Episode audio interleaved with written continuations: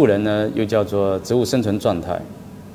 植物人呢，他的脑干功能呢是正常的，也就是说，他的呼吸、心跳、血压、体温，它都还存在，而且呢，消化功能等一些基本的这些功能呢，它还是保存有。但是植物人呢，他的这个意识水平呢？还有他的这个思维活动呢，他不具备的这种这个类似的高级这个神经活动。他的脑电波呢是有的，啊，他的脑电图呢比较杂乱。那么植物人呢，他呃最容易啊发生这个误区的呢，就是脑死亡。脑死亡的病人呢，他的脑干功能呢。也是消失的，包括我们刚才提到的呼吸、心跳、血压等等。而且呢，脑死亡的病人脑电图呢是呈一直线。植物状态就是植物人，那么呢，它呢，呃，具有这个脑干的一些基本的功能。但是呢，最小意识状态呢，它呢和植物状态呢是不太一样的。它具有一定的意识水平，呃，满足以下的呃几个标准中的一个呢，可以判断呢，它可能存在这个最小意识状态。那么第一个呢，就是它有这个偶尔呢有这种可以理解的这种言语啊，但是呢，它是可重复，但没有什么规律性。第二个呢，就是它可以进行一些交流或者沟通，比如用一些言语或者用一些手势，但是呢不是经常性的。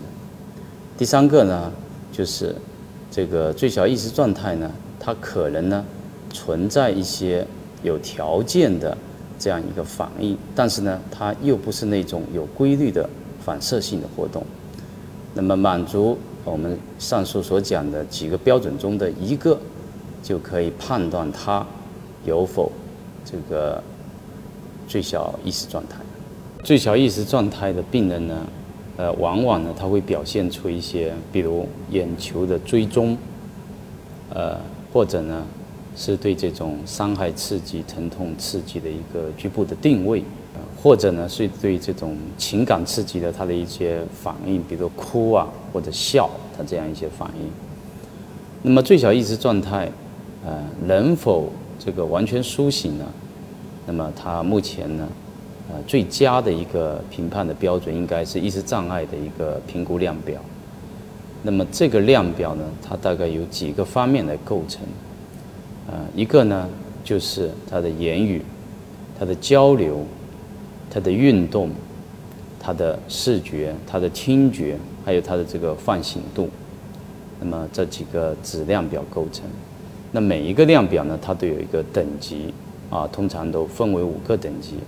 那么最高的分值呢是四分，分值越高，这个患者他苏醒的概率呢是越大的。